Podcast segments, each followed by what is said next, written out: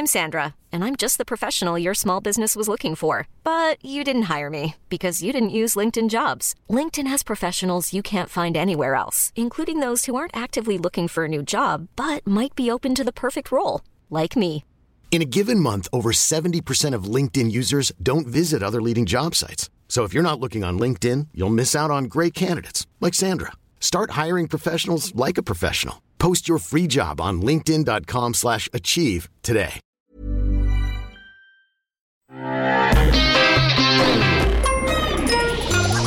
Salut, c'est MDR, votre rendez-vous avec les comédies françaises, un podcast de séance radio, la web radio du cinéma. À MDR, on aime analyser et discuter des comédies françaises. Et aujourd'hui, on a un gros, un gros, un très très gros morceau, puisqu'on va parler de Gaston Lagaffe, de Pierre-François Martin Laval, avec Théo Fernandez et Pierre-François Martin Laval dans le rôle de Prudel. Je suis Daniel Andreev, je suis face à un public fou, fou. Et ils savent pas encore de quoi on va parler. Ils savent pas que- ce qu'on va dire encore. Et à mes côtés, j'ai mes Gastons en chef, Amandine Schmidt, bonjour. Salut Daniel. Et Vincent Manilev. Coucou.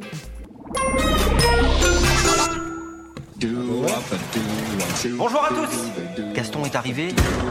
Ah non, jamais avant midi. Il dit que s'il arrive trop tôt, il est obligé de faire une sieste. Et là, ça bouleverse tout son emploi du temps. Faut pas vous tuer à la tâche. C'était pas prévu. C'est la mouette du nouveau stagiaire, il est trop chou. Personne ne se balade dans un bureau. Il a remplacé l'alarme anti-incendie par l'alarme anti-bruit parce qu'il dit que le bruit c'est le pire ennemi du travailleur, comme t'as crié. Je n'ai pas crié Vous voulez pas de temps en temps euh, accepter les règles?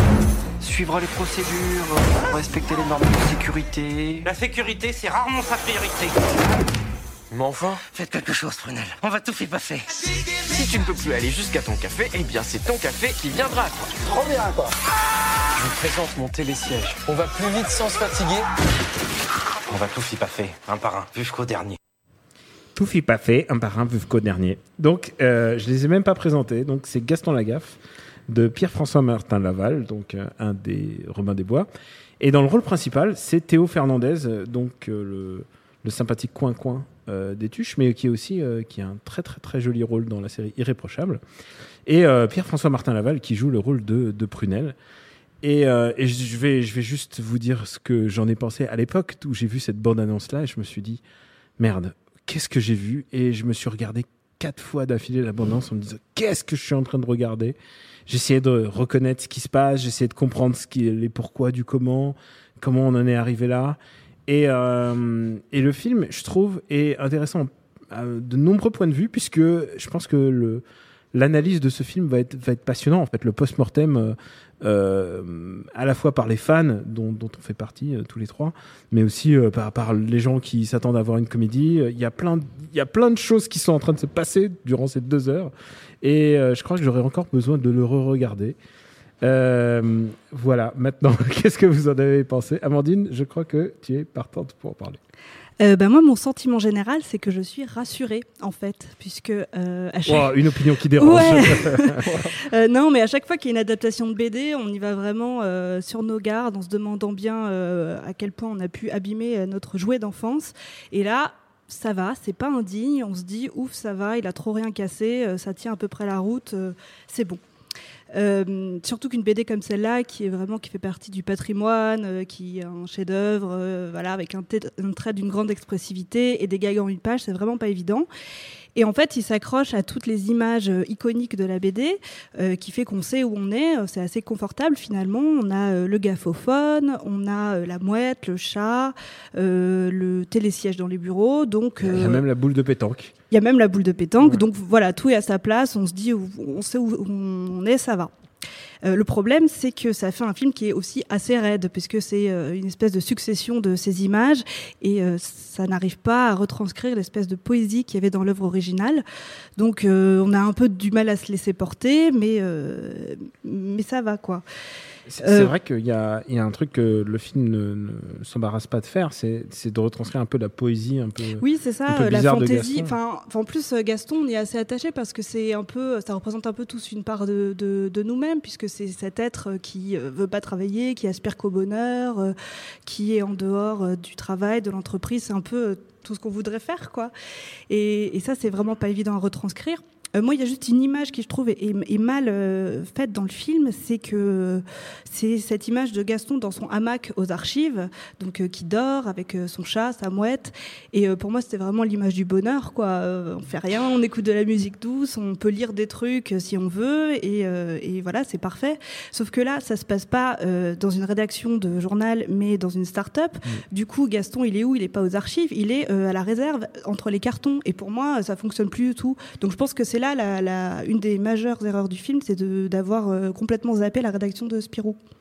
Alors, on, va revenir sur ce point qui assez important en fait du setup d'ailleurs, qui a valu euh, beaucoup de, protestations de la part de, l'héritière de Franquin justement.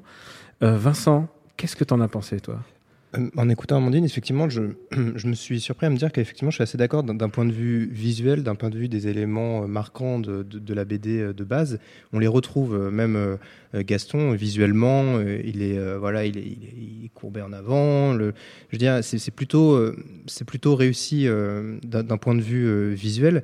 après, moi, ce, que je trouvais dommage par rapport, enfin, peut-être qu'on parlera du, du personnage en lui-même, mais c'est que euh, je pense que quand on lit la BD, on s'imagine, on se fait les voix dans sa tête, on, on essaye d'avoir son interprétation euh, en quatre dimensions, trois dimensions de ce, personnage-là. Et, moi, ça correspondait pas forcément. Moi, Gaston, je l'imaginais plus vieux, alors qu'apparemment, peut-être que c'était un ado un peu. Euh, voilà, ce genre de choses. Donc, c'est le genre de questions que, que, la BD ne répond pas, en fait. Oui, voilà, c'est ça, exactement. Donc, euh, je, il peut y avoir peut-être un petit peu un décalage en se disant, c'est pas tout à fait ça, mais il y a quelque chose quand même, il y a un effort, il y a un vrai effort euh, visuel par rapport à ça.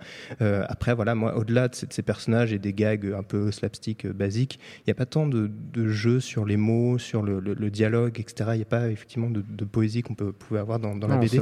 C'est vraiment, du gag visuel. Voilà, du beaucoup d'images de synthèse en fait. Voilà, d'images de synthèse aussi. Donc ça, ça m'a un peu dérangé. Et effectivement, euh, comme Amandine, moi, le, cadre qui est complètement différent. Euh, même les murs, c'est du béton, c'est pas des couleurs, des aplats de couleurs euh, basiques, un peu pastel. Euh, moi, ça m'a, dérangé. Et même l'idée d'une start-up, c'était un peu étrange. Alors, euh, avant de, de, revenir sur le cadre, il y a quand même, il faut parler juste un peu des acteurs. Je trouve que Théo Fernandez fait un boulot assez incroyable, en fait. C'est-à-dire.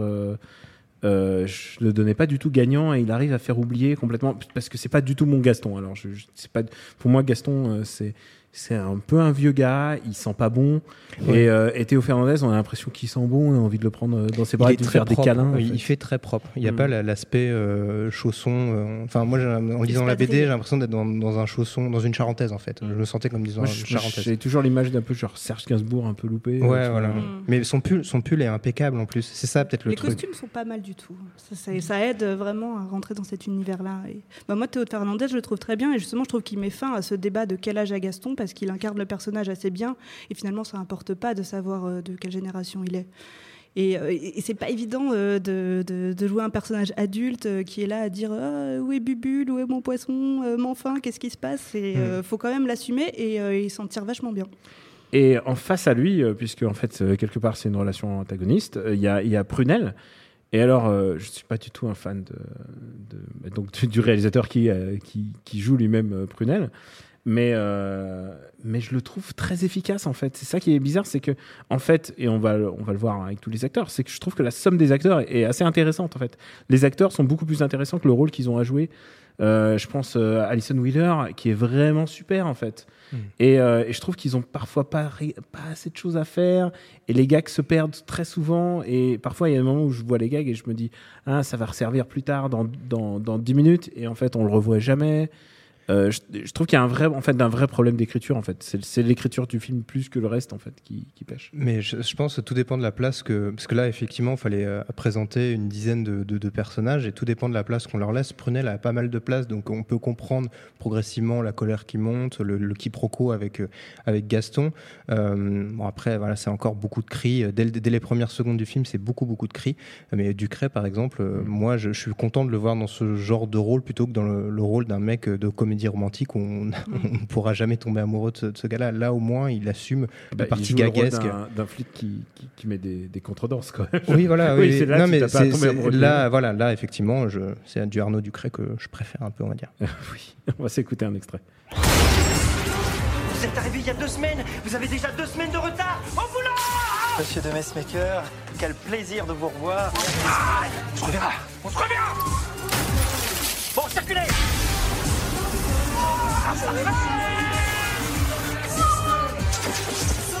C'est un mauvais rêve, je, je vais me réveiller. Ah non, on parle pas de rêver, par contre, ça donne envie de dormir. Non, non, personne ne s'assoit dans un ressort, non cette musique finale, c'est des angoisses genre entre inspecteur gadget et le maître des bottes pour moi, tu vois, c'est point point point point point et, cette chanson en fait, pourquoi pourquoi s'obliger à finir sur sur une chanson Comme les ch'tis. Comme les ch'tis, ouais. Je crois qu'il y a une espèce de. Il faudrait faire un arc de. Il faudrait faire, faudrait faire une, infographie. Une compile, une compile. Euh, il y a un vrai problème dans le, dans le setup, on le disait, c'est que euh, bah, du coup, c'est plus une rédaction d'un journal. Alors, je peux, moi, c'est un argument que je comprends. Les gens qui disent, ouais, on s'identifie plus à la rédaction d'un journal. Ayant été journaliste freelance pendant 20 ans dans ma vie, je comprends qu'on puisse ne pas avoir l'image d'une rédaction. Mais par contre, pourquoi faire une entreprise de gadgets?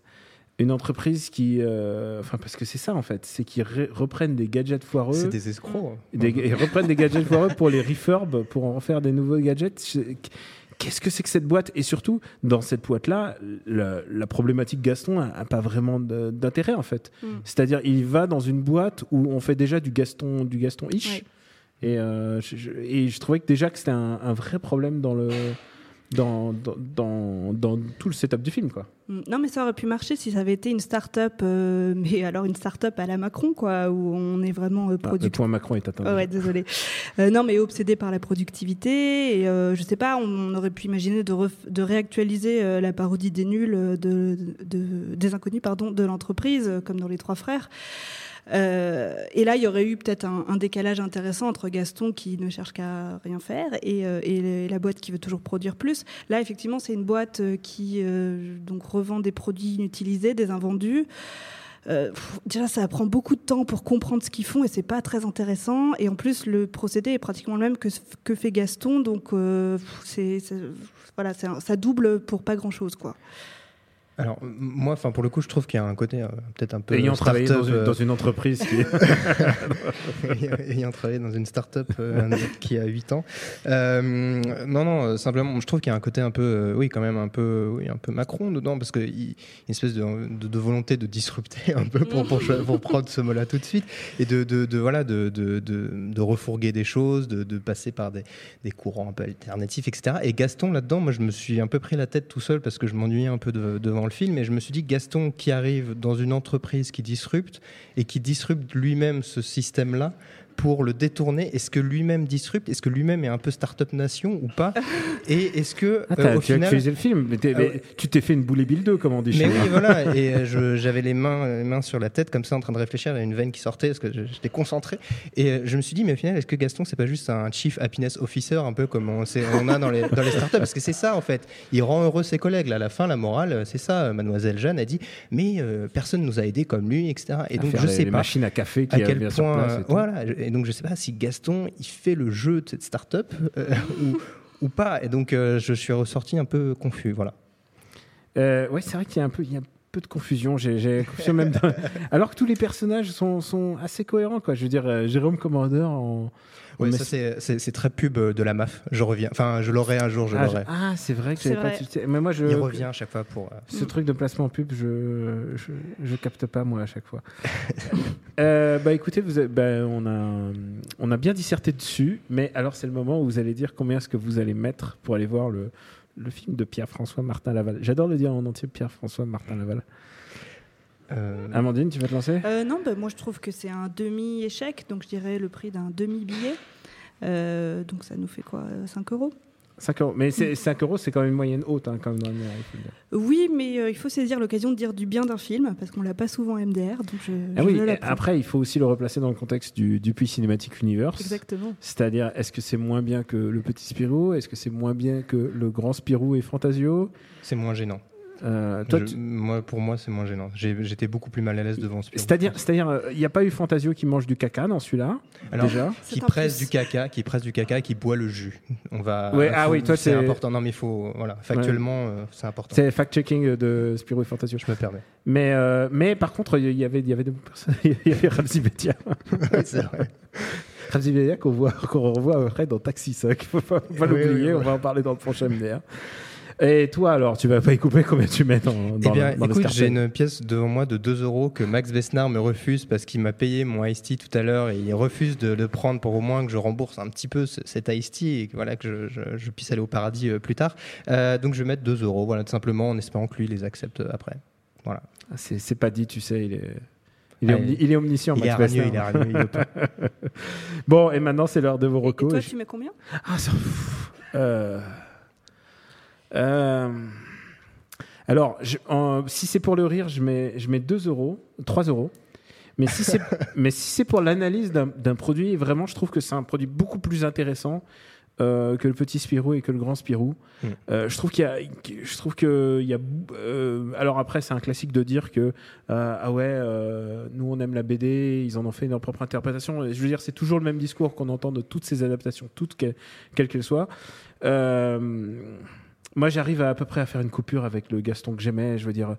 euh, tant qu'ils ne font pas Akira en live, tout va bien pour moi en fait. Pour l'instant. Voilà, Mhm. donc je mettrais plus si c'est pour analyser un produit, un, genre, qu'est-ce qu'une comédie française qui essaye de séduire un public, parce que l'enjeu c'est ça, quoi. C'est d'essayer d'avoir un public de gamins, euh, mais ils vont pas réussir euh, parce que. C'est pas non plus un film qui restera dans les annales. hein. Ouais. Y a pas euh, tu, tu dis que c'est un produit d'analyse intéressant, mais je pense Ah qu'on aura tout, assez ouais, vite fini d'en parler en fait. Ah oui, je pense que c'est même une étoile filante à, Voilà. à ce niveau-là. Euh, ça y est, maintenant vous allez pas y couper. Amandine, je suis sûr que tu as des recos. Oui, alors je voulais parler d'Irresponsable. Donc c'est une série qui est disponible sur OCS. Euh, c'est une petite série de 20 minutes et c'est euh, interprété par Sébastien Chassagne qui joue aussi dans Gaston. Et donc il incarne euh, Julien, un jeune homme de 31 ans qui est totalement loser, qui n'a plus de boulot, n'a pas de copine et qui revient habiter chez sa mère à Chaville et qui là retombe sur son amour d'enfance et qui réalise qu'il est père d'un enfant de 15 ans qui est joué par euh, Théo Fernandez, donc Gaston Lagaffe. Et euh, donc il va devoir On peut apprendre. dire que c'est son meilleur rôle aussi. C'est son meilleur rôle. Euh, Alors Théo Fernandez, justement, je trouve que c'est un super acteur parce que dans Irresponsable, il joue pas du tout de la même manière. Il joue un ado de 15 ans euh, qui est assez euh, mal dans sa peau et il a une façon super subtile de, de mettre ça en scène. Il est vraiment excellent. C'est vraiment un niveau d'acting Ouais. à, à l'américaine, quoi. C'est Ouais, vraiment ouais. du underplay extraordinaire. Hein. J'ai rarement vu ça, quoi. Il est top. Et donc, euh, voilà, donc euh, Julien va devoir apprendre à euh, devenir père d'un enfant de 15 ans, euh, sachant qu'il est totalement irresponsable, comme le titre l'indique, totalement maladroit, plutôt oisif et tout. Et, et, et voilà, et la série est très très drôle, c'est joué avec beaucoup de naturel, c'est vraiment chouette. Euh, ça se binge, ce qui est assez rare pour une série française, donc euh, allez-y. Et en plus, c'est une apologie de la glande, et donc je dirais que c'est un peu le Gaston Lagaffe réussi finalement. Ouais, franchement, c'est ma série française préférée de ces dix dernières années. Je, je pèse mes mots, c'est vraiment extraordinaire. C'est sur euh, OCS donc. Oui.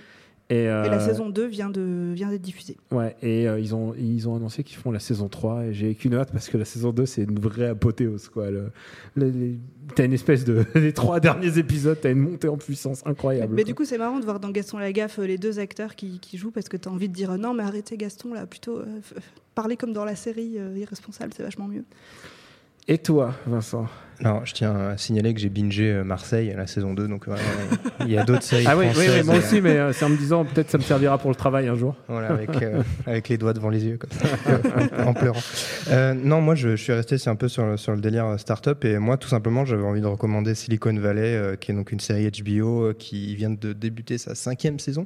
En gros, c'est un petit groupe de, de développeurs dans la Silicon Valley qui va essayer de de faire son chemin, de développer son concept. Et euh, voilà, c'est pour moi c'est extrêmement bien écrit. Euh, la cinquième saison commence très bien. Et c'est vraiment euh, pour comprendre un petit peu ce, ce, ce domaine-là, le, le fait de travailler dans des baraques, de louer, de, de, de vivre dans un monde ultra cher où il y a euh, voilà, des, des, des gens qui, qui se baladent en, en mangeant leur, euh, leur lait d'amande, en buvant leur lait d'amande, etc. C'est vraiment, vraiment super, euh, un, un super boulot de Mike Judge. Et voilà, j'ai un vrai coup de cœur aussi pour Martin Starr. qui est une, de mes idoles que je peux revoir dans cette série. Voilà, je suis, je suis très heureux et, et pour moi, c'est une vraie, vraie comédie de, start-up. Quoi. Tu m'as convaincu, je n'ai pas encore vu. Bah. Et pour ma part, je vais recommander. bah en fait, je me suis demandé qu'est-ce qu'il y a eu comme film qui soit une adaptation d'une bande dessinée et qui, en même temps, euh, soit, euh, enfin, qui épouse le modèle du comic strip. Il n'y en a pas eu beaucoup, en fait, parce que euh, bah, Bull et Bill, ils, essaient d'avoir une trame narrative. Et en fait, c'est très très dur d'adapter un comic strip en, film ou en dessin animé. il y a eu Mafalda à la rigueur, mais, mais J'en ai trouvé un et il est un peu d'actualité. C'est Tonali no Yamada-kun, donc Mes voisins les Yamada, d'un film de Isao Takahata qui est récemment décédé, donc le réalisateur du Tombeau des Lucioles et euh, de Kaguya, de la princesse Kaguya. C'est, euh, il a pris ce qu'on appelle en japonais un yonkoma manga. C'est un, manga en quatre cases, un comic strip. Ça ne racontait absolument rien en, quand tu le regardes sur papier. Enfin, c'est pas, c'est, de l'humour, c'est l'humour comic strip qui, dans lequel moi j'étais plutôt hermétique. Il en a fait un film extraordinaire. C'est un, cas d'école. C'est un film qu'on devrait montrer justement dans les écoles pour leur montrer comment on peut vraiment bien adapter une, un comic strip tout en gardant sa légèreté, sa poésie euh, et aussi une espèce de, versatilité du, matériel original. Euh, alors il y a des choses qu'on peut pas faire avec une bande dessinée et euh, Gaston Lagaffe nous le prouve, mais on peut aussi faire autre chose. Et mes voisins les Yamada de, de Isao Takahata a prouvé le contraire. Merci à Quentin, le maître gadgetophile à la technique. Et merci au public qui est venu en nombre pour, euh, pour nous entendre parler de Gaston. Pour nous retrouver, c'est MDR sur Apple Podcast et sur toutes les applis dédiées. Et aussi sur SoundCloud. Merci de vous abonner, de laisser des commentaires et d'en parler autour de vous. La semaine prochaine, vous l'avez entendu, on va parler de Taxi 5. Grosse gaudriole en perspective. Je la de rigoler, Vincent. À bientôt. Thank you.